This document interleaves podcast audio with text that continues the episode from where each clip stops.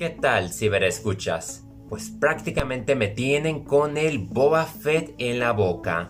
Y dicho esto, también acompañado de una taza de nada menos que de Baby Yoda, aquí presumiéndoles. ¡Qué bonito! Deja tomarme un shot. Uf, me hacía bastante falta porque Mandalorian, capítulo 14, la tragedia. Vaya o vaya teniendo de director a nada menos que a Robert Rodríguez, que sinceramente no tiene presentación alguna.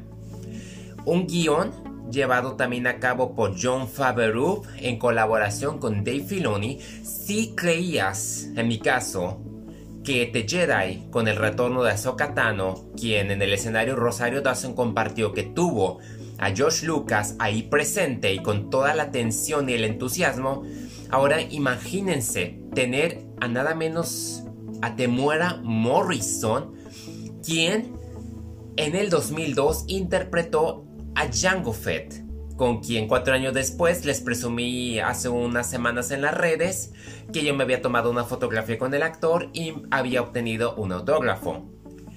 Después de revelarse y hacerse oficial que iba a interpretar a Boba Fett dándole un seguimiento a lo sucedido en El Retorno de Jedi.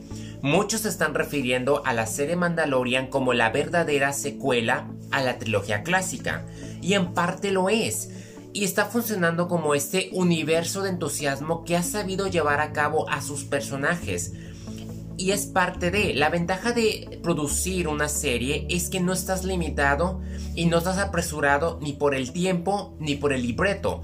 Tú puedes incorporar a todos los personajes de las diferentes generaciones y darle fluidez como es el caso. Hasta empiezo a creer que realmente el llamado que hizo Grogu va a ser hacia nada menos que Luke Skywalker. Me da el presentimiento, ya que hay rumores que quieren al soldado del invierno, Sebastian Stan, para ese papel y solamente están esperando que Mark Hamill dé el visto bueno y yo estaría muy de acuerdo.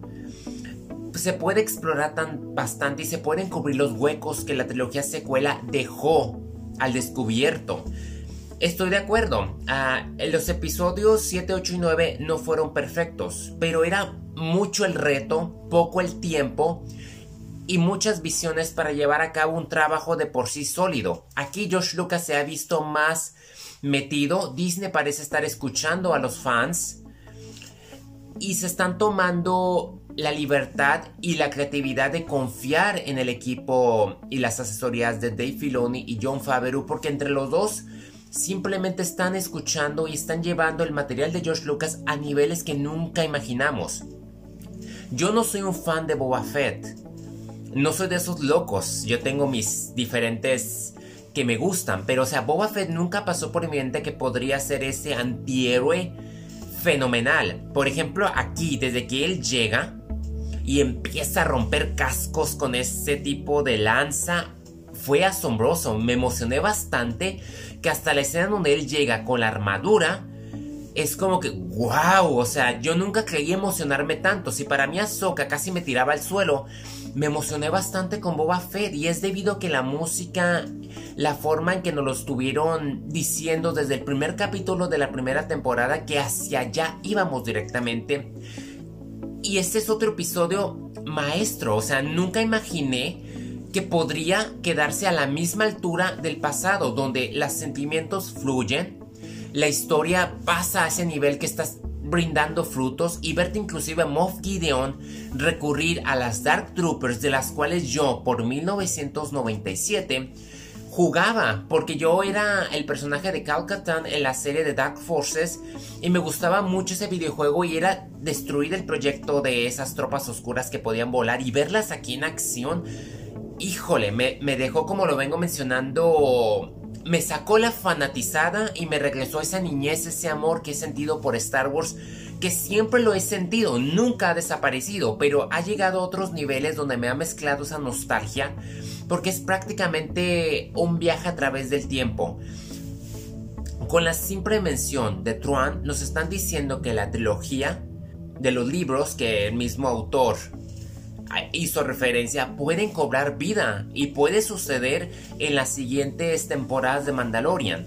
Fue muy triste, ay, caló cuando se llevan a Grogu. Fue horrible, o sea, y la forma en que Grogu recorre su lado oscuro es, es que simplemente no tengo palabras para expresarme. Como un fan, eh, este modo freaky, estoy flipando todo lo que da.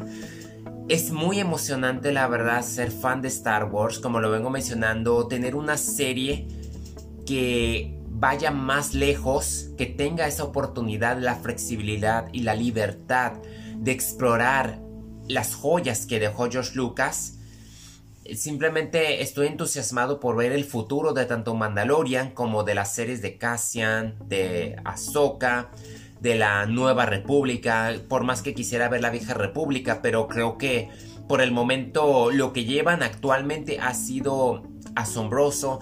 Aquí pese a que este episodio duró 33 minutos, que es el más corto de todos, la acción fue a otro extremo que hasta inclusive le tuve que poner pausa.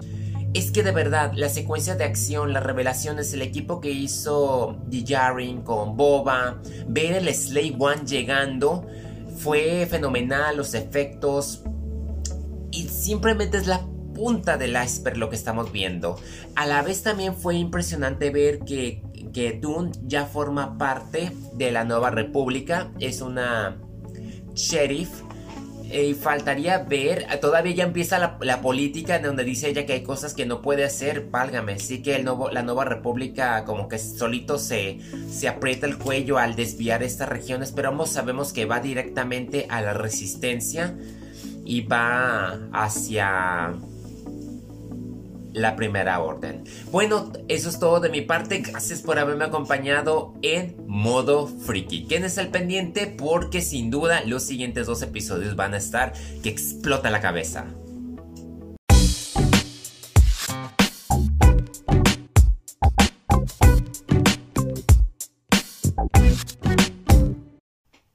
Y justo me refiero a la serie Visita de Navidad. Estuve viendo los avances durante Netflix y dije, es bueno saber qué modo seriéfilo continúa una vez más. Se trata de esta producción que no sabía que era alemana. Yo dije, híjole, va a estar como que muy frívola. Yo no sé por qué a mí me dicen que los alemanes son muy fríos y siempre que veo películas o veo series me terminan demostrando lo contrario. Yo creo que nosotros somos las personas frías. Me encantó esta serie cuya hipnosis consiste en que luego de una desastrosa audición, Bastian regresa a casa en Eiffel para pasar las fiestas. Hay una sorprendente revelación causa una pelea entre él y su hermano. Y tengo que decirlo, desde el principio se trata nada menos que su exnovia ahora anda metida con su hermano. Y tienen como 11 meses que no se hablan nadie. Así que imagínense, un soñador que quiere ser como que un músico que es muy inseguro y tiene que ir a Navidad a encontrarse con su familia donde alaban a su hermano porque es un doctor exitoso, tiene dinero, tiene carros y aparte tiene a su a su novia, o sea, imagínense que fue, o sea, su ex es su novia y él no sabe, él llega con todas estas inseguridades, con esa inmadurez, se topa de golpe con esto y ¡paz! sucede una explosión a la clásica adaptaciones navideñas. Yo no estoy muy de acuerdo, la serie fue pésimamente criticada y no lo es en lo absoluto, no se merecían nada de eso. Lo mejor de todo es que tiene tres episodios de alrededor de 45 a 55 minutos. Estamos hablando de como si fuese una película de casi 3 horas, donde la tensión, el humor, el drama y la comedia te mantienen en alto. Se aprende porque hay un mensaje y yo creo que está muy bien ambientada y me gustó la cinematografía, el pueblito donde está. La forma en que todo gira al desenlace es muy agradable y hay un momento bastante incómodo. A mí me hacía reír cada ratito. Yo creo que son de esas series como las películas de Año Nuevo o Realmente Amor que voy a estar viendo cada año porque me puso mucho a pensar Es muy difícil, yo tengo que, voy a tener que tocar el tono personal, no haberme identificado con el principal, en el sentido de que pues somos luchadores, tenemos sueños, somos como que muy aislados, muy alejados de la sociedad, de las amistades, que no queremos recurrir a nuestros orígenes, a nuestras raíces, y nos mantenemos pues como que nos intimidamos y en cierta manera porque pues queremos tanto acá quería ser un músico famoso como yo quisiera ser un reconocido escritor y ver que no hay un apoyo de parte de gente cercana o, del mismo ambiente pues es algo muy pues es algo muy duro cuando estás en esa edad madura es complicado. Entonces a mí me gustó bastante esta serie. Yo creo que no voy a ser el único que se va a identificar y más porque hay toda clase de sueños y cualquiera puede sumergirse en estos tres episodios. Y no solamente en cuestiones profesionales o laborales, también en cuestiones de relación de pareja, de padres e hijos, madres e hijas, viceversa como se dé. Inclusive también la religión juega un papel un poco esencial importante en esos sentidos. Es una serie muy bonita, como lo vengo mencionando, con un buen guion. Como quisiera, la verdad, escribir algo similar. Está, está preciosa esta serie, pese a que tiene sus, sus humor, su humor negro, pero no importa. La verdad, me gustó bastante. Yo la recomiendo para estos tiempos Cualquiera la puede ver y cualquiera puede llevarse un buen mensaje al respecto. Eso es todo de mi parte, gracias por haberme acompañado. Los invito a que sigan mis distintas modalidades.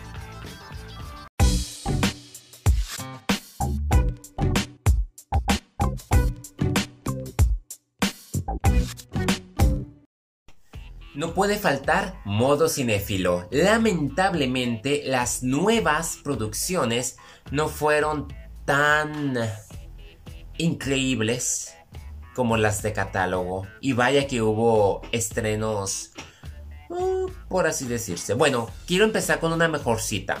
La Bestia. Una producción italiana donde un inestable veterano de las fuerzas especiales busca implacable a quienes secuestraron a su hija, pero termina convirtiéndose en sospechoso del caso. Prácticamente tiene la misma vibra de búsqueda implacable, con la diferencia de que el tono es más a baja velocidad, debido a que el actor principal, Fabrizio Gifuni, pues ya está como que en una edad donde con duras penas puede sobrevivir y con mucha razón dado que el personaje recibió una especie de procedimiento Rambo, donde ya estaba discapacitado físicamente, mentalmente. Yo creo que él en su personificación y gracias al elenco secundario hacen que esta película fluya de una manera que al final sí te, sí te podría robar una lagrimita. En acción está decente, pudo haber sido mejor, pero todo va de acorde al personaje. Entonces realmente el triunfo se lo merece tanto Fabrizio Gifuni como el director Ludovico Di Martino. Recomendable, decente, está bien, no digo más. En comparación con Ava, yo esperaba más teniendo a Jessica Chastain, Colin Farrell, John Malkovich, donde tenemos a una asesina de élite involucrada en operaciones clandestinas que lucha por sobrevivir y proteger a su familia, después de una misión que termina peligrosamente mal, y no por ella. Ups.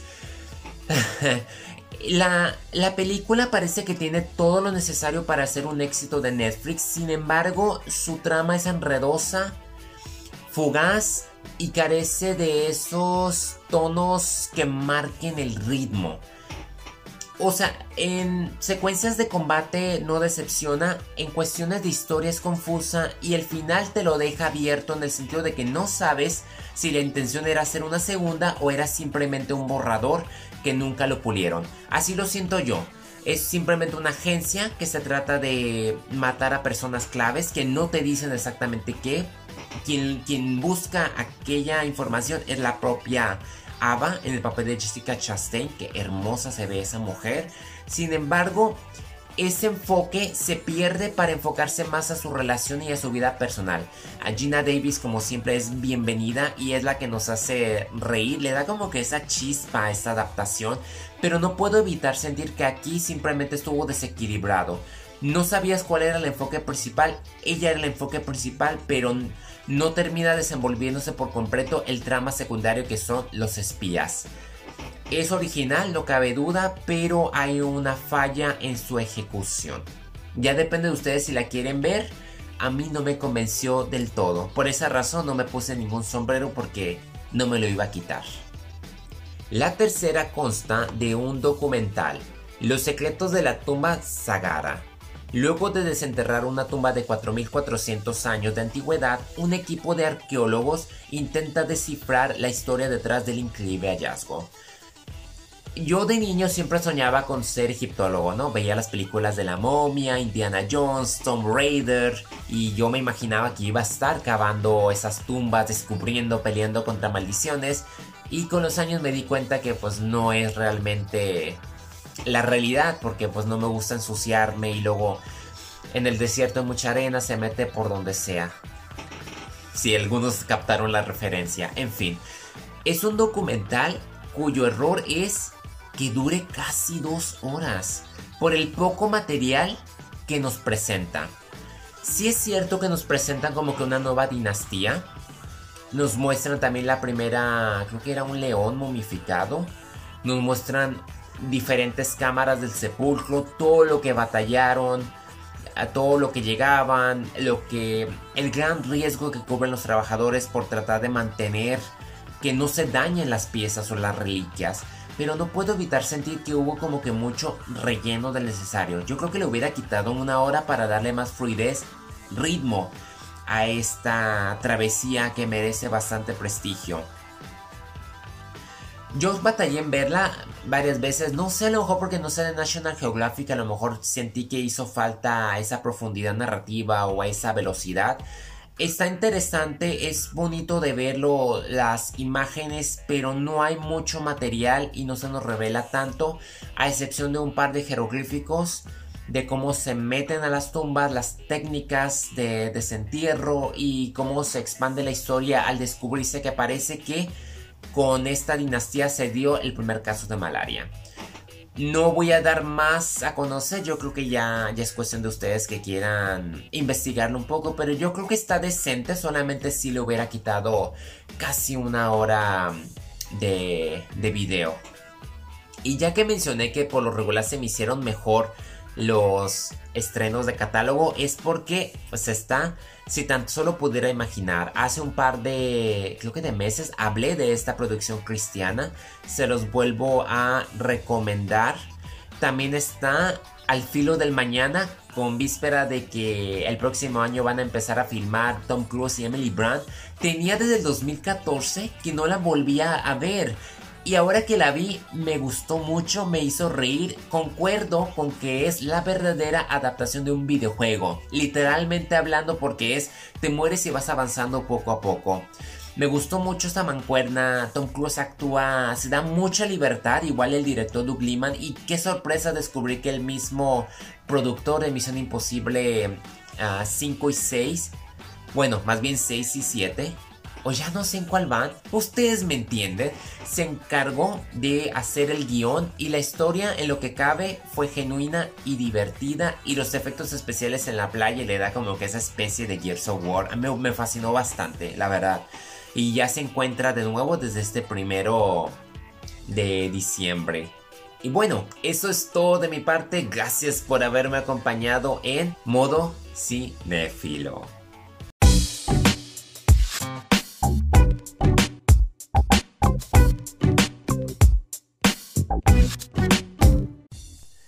De nuevo, de nuevo, modo serie filo. Hay una serie que me ha gustado bastante, tengo que mencionarla, y se trata de Los favoritos de Midas.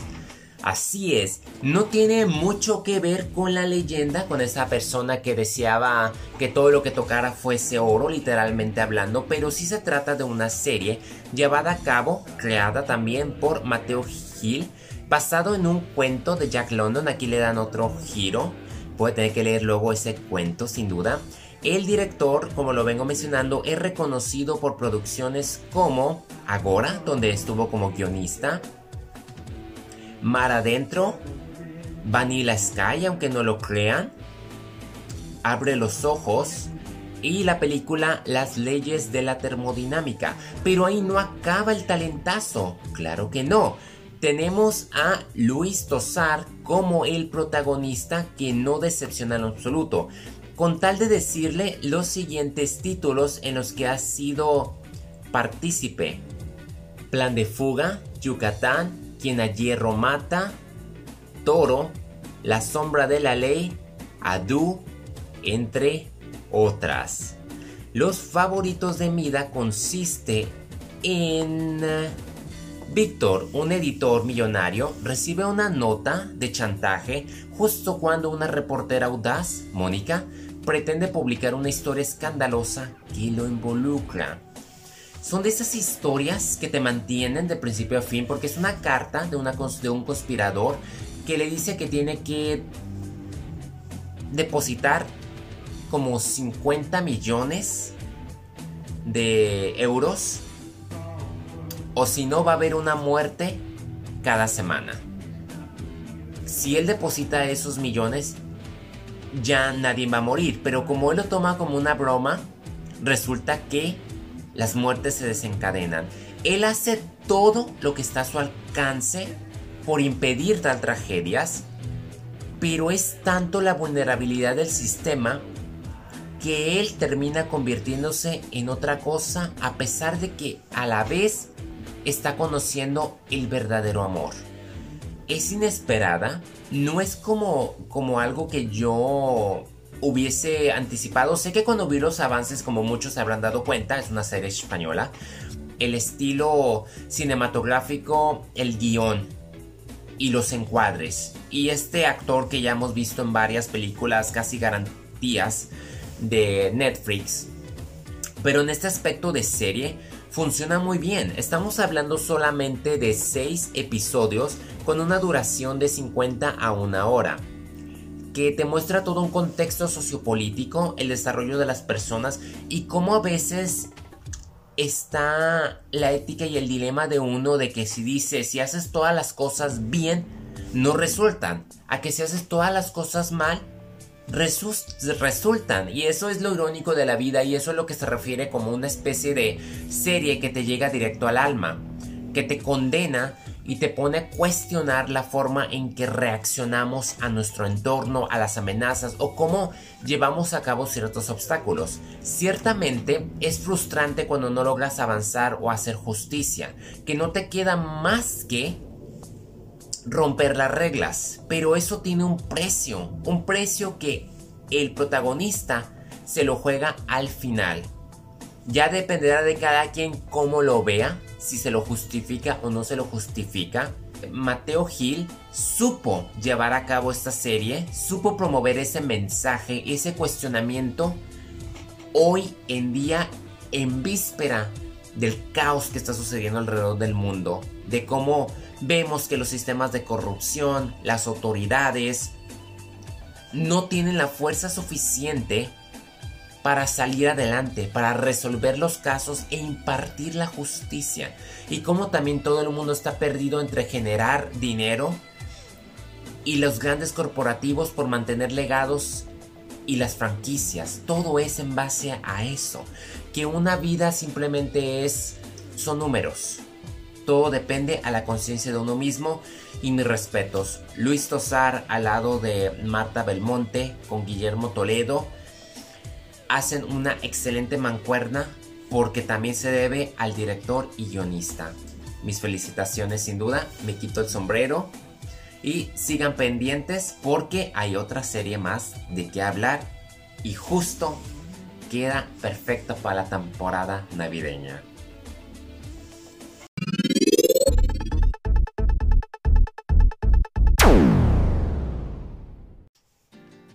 Momento de MasterChef Celebrity España.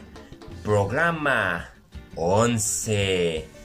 Y iniciamos con la expulsión de la Terre, la terremoto, que uy, estuvo plagado de emociones de principio a fin.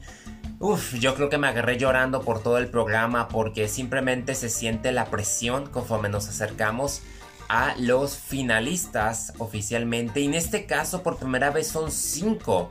¿Y qué más da? Se trata de Raquel Meroño, Ainhoa Arteta, Florentino Fernández, Josie y Nicolás Coronado, que son los flamantes finalistas de la quinta edición Masterchef España. Y me da bastante entusiasmo porque sí que son de lo mejor de lo mejor comparado con las ediciones pasadas. Y se nota cuando vimos a Paz y a Félix que también lucieron, ellos que fueron semifinalistas, bueno, fueron los segundos que quedaron para ganarse, que estuvieron combatiendo los duelos donde ambos sabemos que ambos debieron de haber ganado, pero no importa, ambos se lucieron y lo demostraron de nuevo con sus platillos durante la tercera prueba de eliminación donde fue un charco de lágrimas.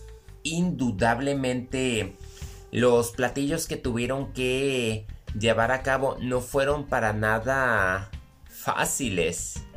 En primera tuvieron varios ingredientes de los cuales Ainhoa y Raquel tuvieron que hacer de las suyas, que en parte no tanto porque los estuvieron ayudando a darles los que ellos podrían manejar, también tuvieron que recurrir a diferentes técnicas.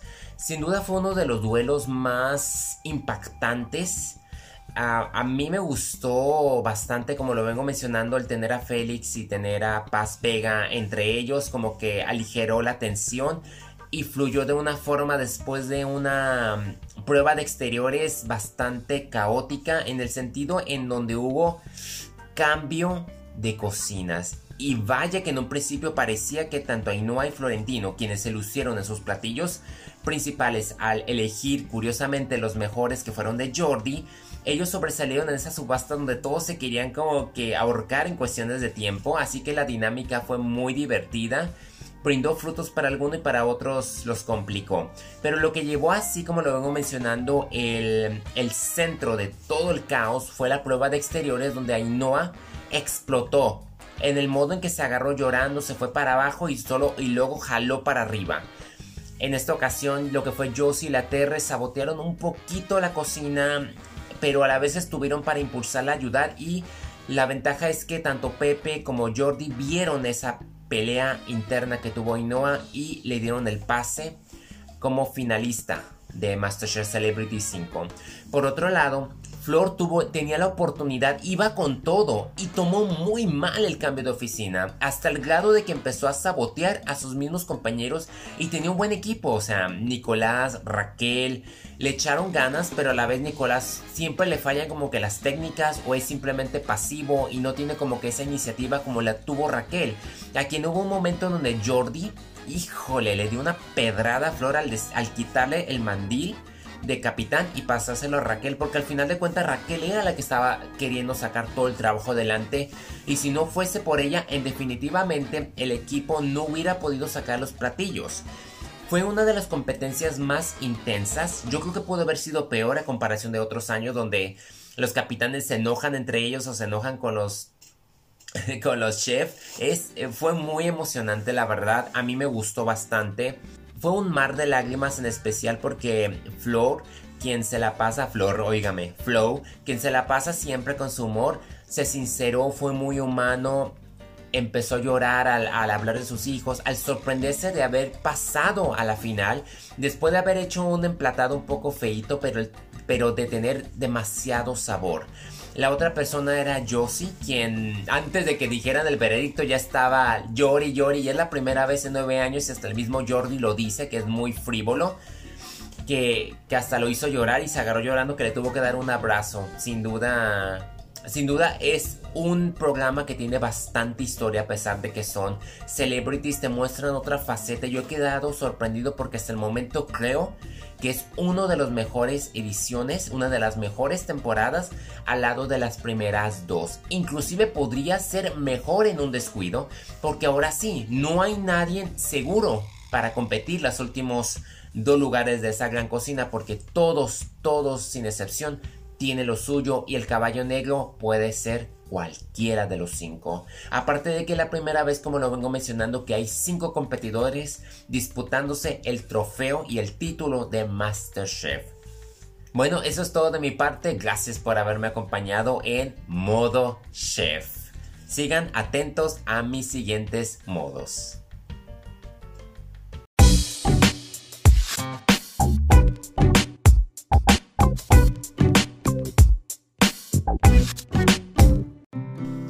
Siempre no puede faltar Filosofía a Sorbos, un libro de texto típico de Andrés Lomeña, profesor de filosofía. ¿De quién toca? ¿De quién toca? A ver. Sentir miedo para superar los miedos. La noche de Halloween. En 1978, el estreno de la película Halloween consiguió que el, slash, el slasher, un subgénero de terror sobre psicópatas y asesinatos a cuchilladas, entrara en su edad dorada. El asesino en serie Michael Myers ha vuelto 40 años después gracias a la secuela de la noche de Halloween, una continuación que pasa por alto las nueve anteriores de la saga. La máscara blanqueada de Michael Myers es un símbolo espeluznante que juega con el miedo americano al supremacismo blanco. La máscara se infunde en pavor y esta tiene su propia historia. Se diseñó a partir de un molde del Capitán Kirk, el personaje de la saga de ciencia ficción Star Trek. Unos periodistas obsesionados con Michael Myers quieren conocer la psique de este perturbado, que acabó con la vida de su hermana mayor y luego con la de muchos más. Se centran en el icónico criminal y solo después en las víctimas. De hecho, estos periodistas de investigación entrevistan a la superviviente Laurie Strode solo para comprender la obtusa mente de su némesis, Michael Myers. Laurie, la final girl de la saga, la última mujer viva que se enfrenta al asesino, lleva toda la vida preparándose para matar al implacable hombre del saco, el Boogeyman en el folclore anglosajón. Le dice a los periodistas que no hay nada que aprender del mal, no es una enseñanza moral, sino una negligencia ética, una indiferencia extrema hacia el sufrimiento. La hija de Laurie tuvo una infancia dura porque la madre la preparó de forma paranoica para defenderse.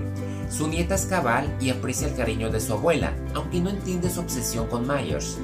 El tormento debe cesar y la vida ha de seguir. En el Instituto leen El hombre en busca de sentido, de Viktor Frank, un libro sobre cómo encontrar sentido a la vida después de experiencias traumáticas. Frank vivió en sus propios carnes los campos de exterminio. A pesar de haber padecido la brutalidad del régimen nazi, escapó de aquel horror inhumano y trató de encontrar una salida al pozo de desesperación en el que cayeron muchos prisioneros. La mención de este libro no es gratuita. La noche de Halloween nos transmite que la esperanza puede recuperarse después de experiencias terribles y denigrantes. Michael Myers asesina a hombres y mujeres, pero sobre todo se ensaña con el género femenino. Esta misoginia sufre un giro feminista en la película. Abuela, hija y nieta se enfrentarán con arrojo a este ser casi sobrenatural que nunca habla. Cuando la película termina, seguimos sin conocer las motivaciones de Myers. El agujero negro de su psique es la fuente de nuestra angustia. Lo que no se verbaliza resulta perturbador, porque queda como una pregunta sin respuesta. Las películas de terror como las pesadillas sirven de entrenamiento emocional. No aprendemos nada de Michael Myers, pero ejercitamos nuestra mente para encarar el horror del mundo real. Se acerca Halloween, un simulacro de pesadilla que nos prepara para cuando el terror llame a la puerta. ¿Truco o trato? Estoy muy de acuerdo. Las películas de horror nunca te dicen exactamente qué está pasando o por qué está pasando, porque su intención es prácticamente ponernos a prueba, prepararnos, ver cómo humanos reaccionamos ante estas amenazas. Evidentemente, eh, Halloween es como que el miedo de los americanos del cuchillo, de que se metan a tu casa y te maten, es un, es un pavor. Yo creo que cualquiera lo tendrían, pero ya lo tienen más marcado. Es interesante, digamos, en ese aspecto. Yo vi la película, la original, cuando supe que iban a hacer la, la segunda parte como borrón y cuenta nueva. Me gustó bastante y ya sé que el próximo año iban a sacar una tercera y una cuarta tras ver los avances y dado el COVID pues la tuvieron que retrasar. Sí me puso mucho a pensar en las formas de las reacciones humanas, el protegerse, el cuidarse. Entonces sí cumplió ese objetivo, sí ha sido una franquicia intrigante, llamativa, ah, filosófica como lo manejó este enfoque y yo sí lo veo como una especie de entrenamiento. Dios no quiera nos veamos bajo esas circunstancias, pero tomando en cuenta las estadísticas de violencia en cualquier país, yo creo que sí sería muy importante entonces prestarle atención a ese tipo de películas. Igual podríamos encontrarle cierta lógica o retroalimentación, pero a través de nosotros. No esperes nada del antagonista. Eso está por hecho como lo podrás ver en cualquier producción de horror. Modo Philo Reader sigue en llamas.